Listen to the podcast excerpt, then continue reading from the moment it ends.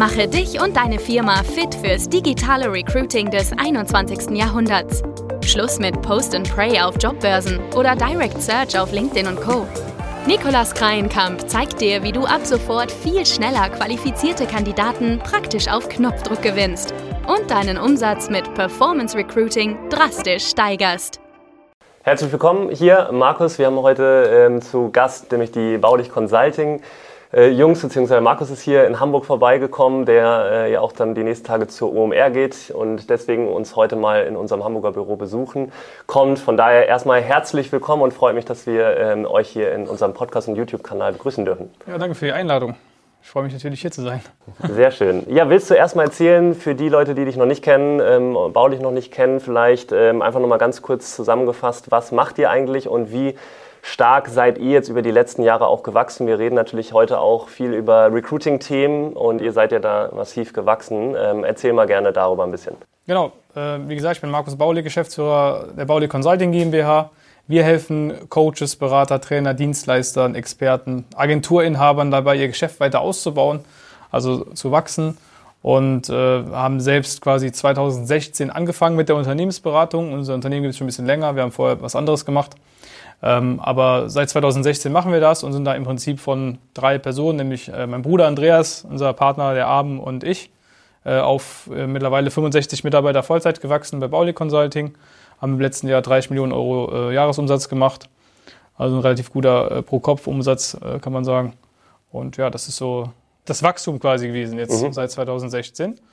Und haben natürlich bei diesem ganzen Prozess viele Fehler gemacht, was Recruiting angeht. Wir haben äh, viele Learnings aber auch gehabt, wie man gut äh, Recruiting betreibt. Mhm. Und weil wir vor allen Dingen online arbeiten, Online-Marketing unser Thema ist und unsere Expertise, haben wir natürlich auch kreative Ansätze gefunden, um eben Mitarbeiter online zu finden. Ja, diesbezüglich vielleicht auch direkt die, die Einstiegsfrage dazu, als ihr noch nicht so bekannt seid.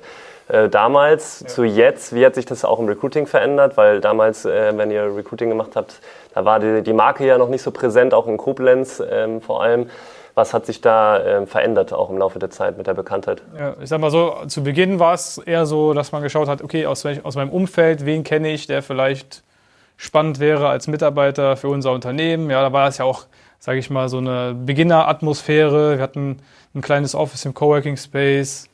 Wir haben da Tag und Nacht dran gearbeitet, so ein bisschen an unserem, unserer Vision, jetzt was aufzubauen. Und äh, das ist natürlich für, für die meisten äh, Arbeitnehmer so, dass die das dann eher als etwas betrachten, was relativ unsicher ist. Und ist es definitiv auch, ja. Man ist, ja ein bisschen wie so ein Abenteuer, wenn man loslegt mit einem Business. Ähm, das heißt, wir haben zuerst, als wir kleiner waren, sage ich mal, bis zehn Mitarbeiter, äh, sehr, sehr unprofessionell eigentlich, was, was Recruiting anging. Mhm. Haben äh, einfach geschaut, okay, wen kennen wir? Irgendwelche Leute, die wir dann mal kennengelernt haben, irgendwo äh, im Alltag haben gesagt, hey, wäre doch eigentlich voll cool, wenn du bei uns arbeiten würdest. Dann meinten die dann irgendwann, ja, haben die darüber nachgedacht, dann ist es tatsächlich so gekommen. Das heißt, äh, die erste Person, die wir eingestellt haben, war zum Beispiel ein Freund von mir, aus meinem Umfeld halt zum Beispiel, ja. der bei uns im Vertrieb gestartet hat, hat dafür auch sein Studium abgebrochen und so weiter und so fort. Dann sind wir irgendwann ab zehn Mitarbeiter, sag ich mal, ein bisschen professioneller herangegangen, haben mhm. dann gemerkt, okay, wir müssen mal eine richtige Karriereseite haben, wir müssen mal Stellen richtig ausschreiben, vielleicht auch mal irgendwie in Jobbörsen reingucken, ja, dass wir da vertreten sind haben damit losgelegt und dann ähm, natürlich immer das weiter professionalisiert, gelernt, worauf achten Bewerber, ja, da Wert drauf gelegt und ähm, angefangen auch Werbung zu schalten, Online-Werbung, mhm. äh, bis hin jetzt heute zu, ja, sag ich mal, wo wir kann alles Mögliche machen. Wir machen Plakatwerbung, wir haben Werbung auf Bussen, mhm. wir haben äh, in Koblenz eine relativ krasse Omnipräsenz, sage ich mal, weil, weil man uns als Arbeitgeber wahrnimmt, auch durch die Online-Werbung. Und äh, wir haben sogar einen eigenen YouTube-Karriere-Kanal, wo man sich informieren kann, wenn man bei uns arbeiten will, um einfach festzustellen, okay, wer ist Bauli Consulting? Und das macht es natürlich Bewerbern leichter, sich äh, zu bewerben. Und deswegen sollte auch jeder sowas haben, ja, wenn er es ernst meint mit dem Thema Recruiting. Jetzt hast du ja gerade gesagt, am Anfang auch ein paar Fehler gemacht und so weiter. Kam es zu Fehleinstellungen bei euch? Ja, auf jeden Fall, definitiv. Also wer keine Fehleinstellungen macht zu Beginn seiner unternehmerischen Karriere, der hat keine Leute eingestellt, würde ich sagen. ja. ja. aber das Problem ist, du kannst ja nicht äh, wirklich gut einschätzen, wer ist ein guter und wer ist ein schlechter Mitarbeiter, bis du mal anfängst, einfach Menschen einzustellen. So. Und dann merkst du, okay, angenommen, du hast jetzt jemanden eingestellt und der ist eine Katastrophe, sage ich jetzt einfach mal, ja. Dann fragt man sich, okay, hätte ich das vielleicht im Bewerbungsgespräch anhand von irgendwelchen Antworten merken können. Und äh, sobald man mal anfängt und seine Erfahrungen sammelt, ja, dann auch negative Erlebnisse sind ja etwas äh, Gutes, wenn man daraus lernt. Ja, wenn, man, wenn man nichts daraus lernt, sind die einfach nur schlecht. Aber wenn man halt mal sich die äh, Finger irgendwo mit verbrannt hat, dann kann man äh, merken, okay, ich passe die Herdplatte vielleicht nicht mehr an. Und genauso ist es auch hier gewesen. Das heißt, wir haben dann einfach herauskristallisiert, was sind Punkte, die ich gerne bei einem Bewerber sehe, was sind Negativkriterien, wo ich vielleicht in Zukunft darauf achte. Mhm. Zum Beispiel eins, eine Sache, die immer sehr, sehr auffällig ist, wenn jemand sich bei dir bewirbt und bei dir anfangen will und der redet ganz schlecht über seinen vorherigen Arbeitgeber, ist das meistens ein Zeichen, dass diese Person irgendwie, naja, so ein bisschen die Schuld von sich wegweist, weil am Ende des Tages hat sie ja sich auch entschieden, dort zu arbeiten. Ja. Und äh, was man äh, hingegen dann positiv bewertet, ist, wenn jemand zum Beispiel sagt, ja, okay, vielleicht gefällt es mir beim aktuellen Unternehmen jetzt nicht so, aber ich will jetzt auch nicht darüber reden oder irgendwie ablästern zum Beispiel, ja, und will da einfach gar nichts zu sagen. Mhm. Das dann zum Beispiel zeigt dann eher, okay, dass jemand, der einfach seine Situation ändern will, ja, ist ja legitim. Man kann ja sagen, hey, ich habe keine Lust mehr auf meinen Job, ich will woanders arbeiten. Aber der Umgang quasi im Bewerbungsgespräch ist eben ein anderer. Und so ganz viele kleine Nuancen, die, die lernt man dann im Laufe der Zeit kennen. Ähm, und das macht dann natürlich schon viel aus. Ja. Das heißt, man muss quasi schlechte Bewerber einfach mal einstellen, mhm. aus Versehen. Ja? Man macht es ja nicht absichtlich, um einfach seine Erfahrungen im HR zu sammeln. Ja. Ab welcher Größe habt ihr dann auch entsprechende HR-Abteilungen bei euch aufgebaut? Ab wann empfiehlst du, macht es Sinn, das Ganze so zu professionalisieren, wie ihr es jetzt gemacht habt? Ich finde, wenn man das gut systematisiert, braucht man keine große ähm, HR-Abteilung. Du brauchst eigentlich de facto, wir sind jetzt 64 Leute, und äh, das wird eigentlich von einer Person Vollzeit komplett gehandelt. Das heißt, mhm. natürlich gibt es die, die, Teamleiter, ja, die führen auch nochmal ein Bewerbungsgespräch, äh, wenn es jetzt um eine Einstellung, äh, potenzielle Einstellung eben geht. Aber grundsätzlich, der Personaler, der kann das alles alleine äh, managen, ja, sei es die Terminierung mit Bewerbern, das Sichten der Bewerbungen, die Bewerbungsgespräche zu führen und so weiter und so fort, auch die anderen Personalthemen, die drum, drumherum anfallen. Aber die meisten brauchen halt viele Personaler oder viele Personalmitarbeiter einfach, weil sie eben kein System irgendwie drin haben bei sich. Und äh, richtig eingeführt haben wir das eigentlich so, als wir, ja, sag ich mal, so 15, 16 Mitarbeiter waren. Da habe ich das so mal abgegeben an jemand anders, mhm. der dann mal die Gespräche für mich geführt hat. Und dann habe ich am Ende aber trotzdem natürlich immer mitentschieden bei der Einstellung. Und vielleicht auch nochmal ein Gespräch gemacht im Nachgang, um, um das nochmal zu äh, validieren. Mhm. Das hast du gesagt, äh, Erstgespräch, Zweitgespräch. Wie viele oder wie sieht euer Bewerbungsprozess überhaupt aus? Bei uns läuft alles online ab. Das heißt, wir führen die ganzen Bewerbungsprozesse online durch. Äh, wir sind ja auch eine digitale Unternehmensberatung, da sehe ich das halt als normal an, dass man online die Gespräche mit den Bewerbern führt. Mhm. Und es läuft so ab, dass wir erstmal telefonisch quasi ein Erstgespräch führen. Einfach schauen, ob so diese Rahmenbedingungen grundsätzlich passen, weil wir haben zum Beispiel keine Homeoffice-Stellen ähm, oder die sind beziehungsweise nicht explizit Homeoffice. Wir wollen schon, dass die Mitarbeiter ins Büro kommen, weil wir einfach gemerkt haben, das funktioniert dann besser. Ähm, das heißt, diese Themen werden auch schon mal im Vorhinein abgeklopft, weil es gibt nichts Nervigeres als ein keine Ahnung, zwei, drei Bewerbungsgespräche zu führen mit einer Person, sich dann zu entscheiden und dann am Ende hakt es dann daran, dass die Person sagt, hey, ich bin gar nicht bereit, Absolut. nach Koblenz ja. zu ziehen zum Beispiel. Ja. Das man halt viele falsch. Das heißt, so ein bisschen diese harten Faktoren klopfen wir quasi äh, relativ schnell am Anfang ab. Und wenn das passt, dann gucken wir halt alles drumherum. Ja? Passt die Person von der Persönlichkeit, passt die Person vom, äh, sag ich mal, so Mindset in unsere Company, äh, hat die auch wirklich diese Vorstellung, äh, oder sind unsere Ziele so in Harmonie? Ja, wenn die Person vielleicht, keine Ahnung, ganz andere Ziele in ihrem Leben hat, die sie jetzt vielleicht mit der Stelle bei uns gar nicht irgendwie äh, sozusagen erreichen kann, äh, dann, rat, dann würden wir die auch nicht einstellen. Ja? Wir wollen ja niemanden irgendwie einen Job andrehen, sondern die Leute sollen den Job machen, weil sie den machen äh, möchten. Und da müssen meiner Meinung nach die Ziele von dem Unternehmen und die Ziele von dem einzelnen Mitarbeiter auch irgendwie im Einklang sein, äh, damit das halt Sinn ergibt. Was war denn dein größtes Learning jetzt, äh, wo man auch ein bisschen äh, rauskristallisieren kann, was jetzt wirklich A-Mitarbeiter sind, wie man es immer so schön sagt, und was vielleicht eher B, C-Mitarbeiter sind? Du hattest schon gesagt, ihr habt eine, so mit der Zeit eine Cut-Off-Kriterienliste entwickelt, wo ihr darauf achtet, was eben absolutes No-Go für euch ist. Äh, das ist so ein Punkt. Was würdest du generell sagen? Wie kann man, was war euer größtes Learning um das? Es ist immer schwierig zu sagen, was ist ein A-Player, mhm. ähm, was macht den aus? Es ist viel einfacher zu sagen, was willst du nicht haben. Ja. Also für mich sind halt C-Mitarbeiter wirklich Menschen, die proaktiv quasi dem Unternehmen schaden. Das heißt, die haben keine Lust auf ihren Job, die machen mit Absicht krank, die binden Intrigen innerhalb des Unternehmens, die machen ihre Arbeit auch schlecht und schaden damit dem Gesamtunternehmen irgendwo, gefährden Arbeitsplätze von ihren Kollegen. Ja, wenn du sowas hast, dann weißt du einfach, okay, das sind C-Mitarbeiter. Ja. B-Mitarbeiter, die, sag ich mal, sind vielleicht einfach von der Performance nicht so, wie man sich das vielleicht wünschen würde, aber die schaden immerhin dem, der Firma nicht und die äh, machen auch keine miese Stimmung sozusagen. Ja, aber die haben sozusagen das Potenzial, sich zu verbessern, also ein deutliches Potenzial irgendwo und die können sich auch verbessern. Also man kann aus einem B-Mitarbeiter wirklich, angenommen, du hast so ein A-Mitarbeiter-Umfeld und du setzt da einen B-Mitarbeiter rein, dann kann dieser B-Mitarbeiter dadurch auch zum A-Mitarbeiter werden. Ja, ja.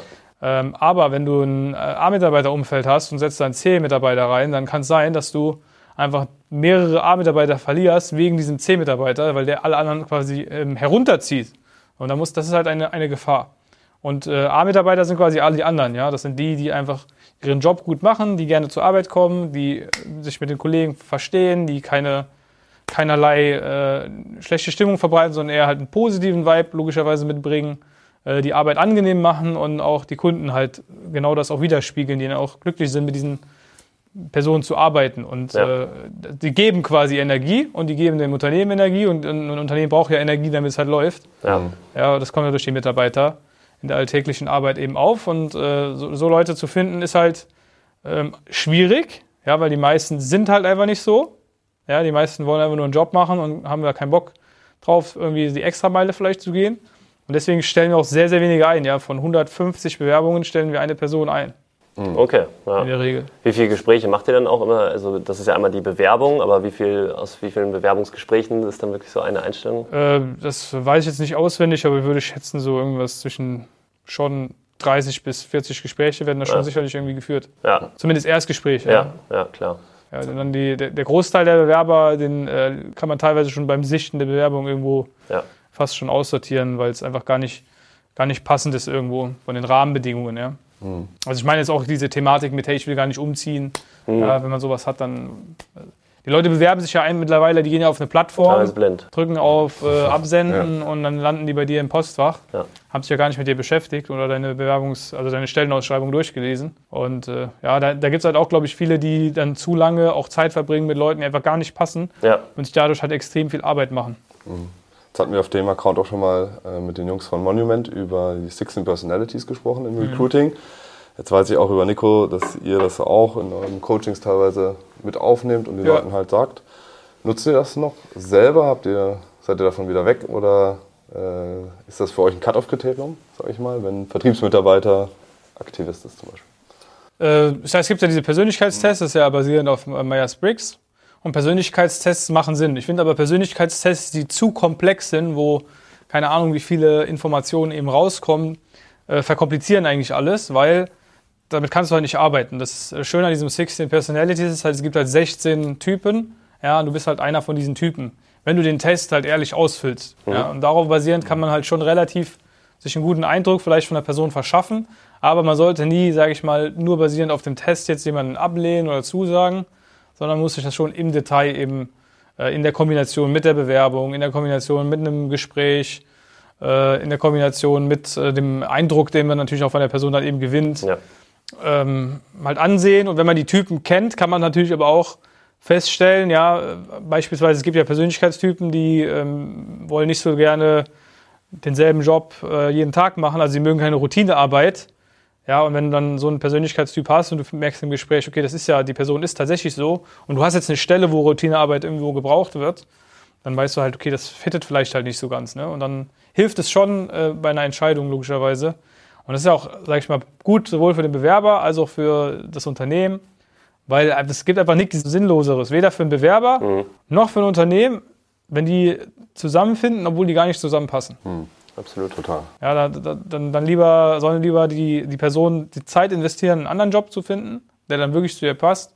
Und das Unternehmen die Zeit investieren, einen anderen Bewerber zu finden, der dann auch wirklich zu dem Unternehmen passt, als da äh, aus der Not heraus zu handeln. Ja. Viele stellen Mitarbeiter ein, einfach weil sie unbedingt jemanden brauchen und diese Stelle besetzen wollen. Und dann davon, dabei sehen die aber nicht, hey, wenn ich jetzt ein bisschen mehr Geduld hätte, ja. quasi ein bisschen längeren Atem hätte und um dann die Stelle mit einer Person zu besetzen, die auch wirklich passt, dann habe ich viel mehr für mein Unternehmen getan, als jetzt kurzfristig mit irgendjemandem zu besetzen, wo ich selber weiß, den würde ich eigentlich gar nicht einstellen, hätte ich jetzt nicht so diese, nur diese Not am Mann. Ja, das ist die Herausforderung der Auswahl, ne? Genau, das haben wir früher gemacht, bin ich auch ehrlich. Ja, da haben wir auch gedacht, ja, wie kann das schon schaden?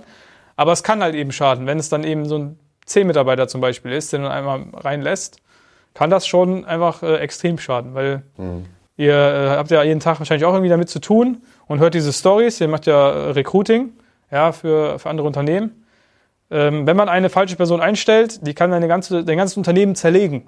Ja? Einfach weil sie anfängt, Intrigen zu spinnen. Da gibt's ja wildeste Geschichten, wo irgendwie, keine Ahnung, ein Buchhaltungsmitarbeiter dann anfängt, mhm. keine Ahnung, die Gehälter von jedem anderen auszuplaudern und dann stimmen die Gehälter nicht mal. Mhm. Einfach nur, weil der Person langweilig ist, weil die quasi die Welt brennen sehen will. Ja, ja. Oder einfach äh, sauer auf den Chef ist und dann dadurch einfach gute Leute mhm.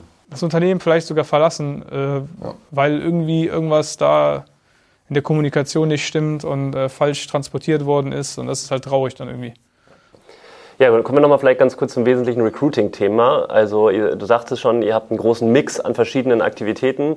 Ja. Gibt es denn vielleicht so einen Kanal, der besonders gut für euch funktioniert, wo auch die meisten Bewerbungen drüber reinkommen? Oder sagst du, ist es wirklich äh, total breit gestreut bei euch und ihr legt da jetzt auch keinen so richtigen Fokus? Meiner Meinung nach sollte jeder, der Mitarbeiter haben will, Folgendes tun. Der sollte Ads schalten online Geotargeting quasi auf die eigene Region, um eben Mitarbeiter zu finden. Das macht so Sinn bis, sage ich mal, 4.000, 5.000 Euro im Monat. Ja, da bringt das was. Irgendwann hast du dann wirklich eine Omnipräsenz. Das heißt, du machst das Handy auf, du siehst die Person irgendwie in der Werbung auf YouTube, du siehst sie auf TikTok, du siehst sie auf Instagram, du siehst sie auf Facebook. Ja, wenn man so nicht quasi jeden potenziellen Bewerber erreicht, dann weiß ich halt auch nicht. Zumindest die, die halt äh, modern sind und Handy benutzen. Und dann kann man darüber hinausgehen und noch Budget investieren in zum Beispiel sowas wie Plakatwerbung. Busse, mhm. ja, keine Ahnung, welche Züge bekleben, je nachdem, was halt Sinn macht. Ähm, machen unsere Kunden so, und dann haben wir sehr, sehr gute Erfahrungen gesammelt. Wir haben, ich bin zum Beispiel auch hier gerade in Hamburg, mache mein Handy auf TikTok, scroll da durch und sehe da zwei, drei Kunden von uns, die hier Agenturen haben, direkt äh, mit, mit Werbung von ihnen. Dann klicke ich auf die Kommentare und dann lese ich da irgendwelche TikTok-Kommentare, wo die schreiben, hey, ich habe dich jetzt schon, keine Ahnung, viermal in der Stadt gesehen. Mhm. Ja, bei ja. unseren Kunden äh, David zum Beispiel. Der macht halt re relativ exzessiv Werbung auf TikTok hier in Hamburg mhm. für Bewerber und es klappt. Ja, also der wird erkannt, die Leute kennen den, die wissen, der sucht. Und das ist eigentlich das Wichtigste bei HR, weil die Leute müssen einfach nur wissen, dass du suchst. Wenn die irgendwann sagen, mein Job fuckt mich ab, mein Chef, ich hasse meinen Chef oder mein Vorgesetzter ist blöd oder keine Ahnung, ich will mich jetzt einfach beruflich anders weiterentwickeln, dann werden die einfach überlegen, was könnte ich machen. Und wenn du die ganze Zeit diese Werbung geschaltet hast, wenn du die ganze Zeit präsent warst, dann sagen die, ah ja, da gibt es ja Baulig. Die suchen ja immer. Die suchen ja immer, habe ich schon ganz oft gesehen, dass die Leute suchen. Und dann, ah ja, da gibt es ja auch, keine Ahnung, den oder den kenne ich vielleicht sogar, der da arbeitet. Und dann kommen sie so quasi in, in diesen äh, Prozess eben rein, überlegen, überdenken und dann irgendwann kommt die Werbung. Ja, ist ähnlich wie im Vertrieb, ne? nach dem sechsten, siebten Mal genau. äh, hinsehen, äh, bist du irgendwann so weit im Unterbewusstsein drin, dass du dann immer wieder das ist ein guter Punkt. Er ist tatsächlich eigentlich wie Vertrieb. Ja, man verkauft ja dem Bewerber, dass er bei dir arbeiten will. Und äh, wenn, wenn, ich im Vertrieb jemandem mein Produkt verkaufen will, dann muss er mich regelmäßig sehen. Und da sagen ja auch alle, hey, du brauchst mehr als einen Kontakt, damit das funktioniert. Aber im HR haben sie diese, diesen Transfer irgendwie nicht gemacht. Das heißt, auch hier ist es so. Du brauchst vielleicht viele Kontakte, um am Ende dafür zu sorgen, dass jemand bei dir arbeitet. Ja. Beispielsweise der Alex, unser Videograf, den habe ich auch, bei dem habe ich Follow-up quasi gemacht. Einfach immer wieder gesagt, wenn ich den jedes Mal, wenn ich den in der Stadt gesehen habe, der ist auch aus Koblenz, habe ich einfach gesagt, hey, wann, wann fängst du denn bei uns an? Weil ich wusste, die Stelle passt zu ihm und der Job wäre eigentlich perfekt für ihn. Und dann habe ich auch einfach daran geglaubt. Also ich habe an das Produkt quasi geglaubt, wie im Vertrieb. Und äh, in dem Fall habe ich ihm das einfach immer wieder im Follow-up sozusagen kommuniziert und irgendwann kam dann die Bewerbung. Ja, ja. Und jetzt ist er zwei Jahre schon da. Gibt viele Parallelen da, das stimmt. Ja, jetzt ähm, gibt es, du hattest es angesprochen, Ads schalten ist äh, so die Prio, sollte man auf jeden Fall machen. Jetzt gibt es da mittlerweile ja extrem viele auch Entwicklungen im Markt, viele Agenturen, die sich da auch neu gründen und auch verschiedene Wege, also wie man es machen kann letztendlich. Man kann Ads schalten auf eine Karriereseite, auf, dann gibt es diese neuen Funnel-Anbieter, äh, über eine kurze Landingpage. Wie geht ihr davor eigentlich in diesem Performance-Recruiting-Umfeld und was würdet ihr empfehlen? Ja, es steht und fällt erstmal mit einer guten Karriereseite meiner Meinung nach. Das heißt, dass du äh, einen guten Eindruck vermittelst, der auch passend ist zu dem, was du eben suchst. Ich habe teilweise Kunden äh, gehabt, die haben so einen relativ legeren Eindruck gemacht auf der Karriereseite, wollten aber eigentlich Mitarbeiter haben, die relativ seriös eben äh, arbeiten. Und das ist natürlich dann ein äh, Kontrast irgendwo. Also den habe ich dann geraten, quasi ihre Karriereseite, also so ein bisschen seriöseren äh, Anstrich zu verleihen. Mhm. Ja, statt vielleicht ein T-Shirt auf der Karriereseite, auch wenn sie so im Office natürlich auch unterwegs sind, klar. Äh, dann einfach vielleicht mal Hemd und Sakko anzuziehen. Und das hat sofort die Qualität sozusagen der Bewerber in diese Richtung gelenkt. Und das ist dann natürlich Marketing, ist das ja die Verpackung irgendwo. Ne? Das heißt, die Karriereseite muss stimmen, dann muss die, müssen die Stellenausschreibungen sehr, sehr gut sein. Ähm, hier ist es halt einfach genauso. Ähm, der Köder muss, muss dem äh, Fisch schmecken ja, und nicht dem, dem Angler sozusagen. Ihr müsst die, die Stellen so ausschreiben, dass der Bewerber auch genau weiß, okay, das ist das, was ich machen will.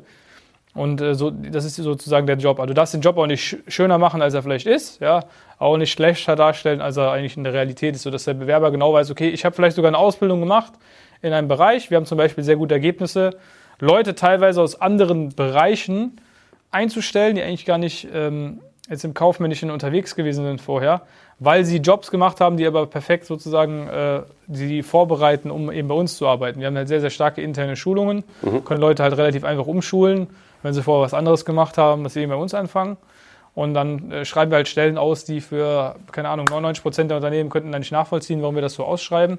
Aber es funktioniert halt sehr gut für uns. Das heißt, ja. ähm, die Stellenausschreibungen müssen halt genau passend sein, dass der Bewerber sich damit identifizieren kann oder auch sein Interesse einfach geweckt wird. Und die Karriereseite muss halt so sein, dass man eben halt grundsätzlich mal den Vibe der, der des Unternehmens irgendwie äh, da drin hat, sodass die Bewerber auch äh, nicht dann überrascht sind, wenn die kommen zur Vertragsunterzeichnung, dann auftauchen und dann denken, oh Gott, wo habe ich mich denn jetzt hier beworben? Das heißt, dann quasi ein Kontrastprogramm irgendwo existiert zwischen mhm. online der Verpackung und dann vor Ort äh, der realen Arbeit. Absolut. Das heißt, ihr schaltet Ads hauptsächlich auf eure Stellenausschreibung auf der Karriereseite und macht das hauptsächlich, das ist so euer. Genau, du hast eine gute Karriereseite, dann machst du natürlich, schaltest du Werbung auf diese Karriereseite oder auf einzelne Stellen. Man kann auch mal ein Video machen. Ja. Wenn du irgendeine Position hast, die besonders äh, irgendwie beworben werden soll, kannst du extra dafür eine eigene Anzeige kreieren, ein eigenes Creative machen auf Facebook. Ähm, und äh, ja, also das bringen wir unseren Kunden zum Beispiel im Training bei, oder es gibt ja auch äh, dann Dienstleister wie euch, die das dann einfach für andere übernehmen. Ja. Und dann äh, gestaltet man da perfekte Werbeanzeigen auf eine bestimmte Stelle und dann kommen die Bewerber halt. Ne? Hm. Weil das macht ja niemand. Also HR ist vollkommen ähm, schlecht durchgeführt. Also HR-Marketing ist in Deutschland total schlecht durchgeführt von fast allen Unternehmen. Hm. Und man, wenn man einfach nur ein bisschen besser ist und mal Werbung schaltet und ein bisschen in der Lage ist, äh, da kreative Ansätze zu, zu nutzen, um äh, Mitarbeiter zu finden, dann hast du, beziehst du an allen vorbei und, und ja. holst die richtigen Leute. Vor allen Dingen dann, wenn du auch ein gutes Unternehmen hast, wo es halt auch Spaß macht zu arbeiten. Ja? Das ist dann die Grundvoraussetzung. Ja. Ich glaube, fast äh, das beste Unternehmen, was äh, Online-Ads für neue Mitarbeiter ist, ist wahrscheinlich die Bundeswehr. Was man da so sieht bei denen, die machen eigentlich immer relativ Ja, die machen viel genau Werbung. das auch. Die haben halt ja. YouTube, ne? dann kannst du den Job halt eben vorstellen, siehst, wie der funktioniert, ne? kannst dich schnell bewerben, auch wenn du jetzt äh, wollen würdest, theoretisch. Äh, also ich, ich sehe jetzt die Anzeigen nicht. Ich falle da wohl aus dem Targeting irgendwie raus. Ja. Äh, mittlerweile, aber äh, ja, durchaus. Ich hab, also ich habe schon mal Videos gesehen davon, klar. Abschlussfrage, Markus. Ähm, zu, konträr zu der vielen Meinung ist es ja so, dass ja, man muss heutzutage den Bewerbern einen schnellen Prozess anbieten, ohne Lebenslauf, anschreiben, auf dem Handy, möglichst schnell durchkommen. Äh, ich weiß, aber bei euch ist es so, ihr sagt, ohne Lebenslauf anschreiben, glaube ich, ist kein Durchkommen bei euch. Ne? Wie genau. kommt es dazu bei euch? Es gibt viele Leute, die sagen, hey, du musst den Bewerbern die Chance geben, sich sofort bewerben zu können, ohne Lebenslauf, ohne Anschreiben, einfach so. So, aber was ziehe ich damit an? Ja, Leute, die zu faul sind, einen Lebenslauf und ein Anschreiben, also einen, Lebenslauf und ein Anschreiben zu erstellen. Will ich so jemanden bei mir arbeiten haben? Ich nicht. Ja. Ich kenne sogar jemanden, der macht seine Bewerbungsprozesse extra kompliziert, das heißt, er sagt, hey, du musst dein Anschreiben so erstellen, dann schreib mir bitte eine E-Mail, der Betrefftitel muss so und so lauten und schick dir bitte in einem Zeitraum jeden Tag von so und so viel bis so und so viel Uhr. Und wenn du dann da rausfällst, dann sagt er, ich nehme dich nicht mehr, weil du bist nicht mehr in der Lage, dieser Anleitung zu folgen.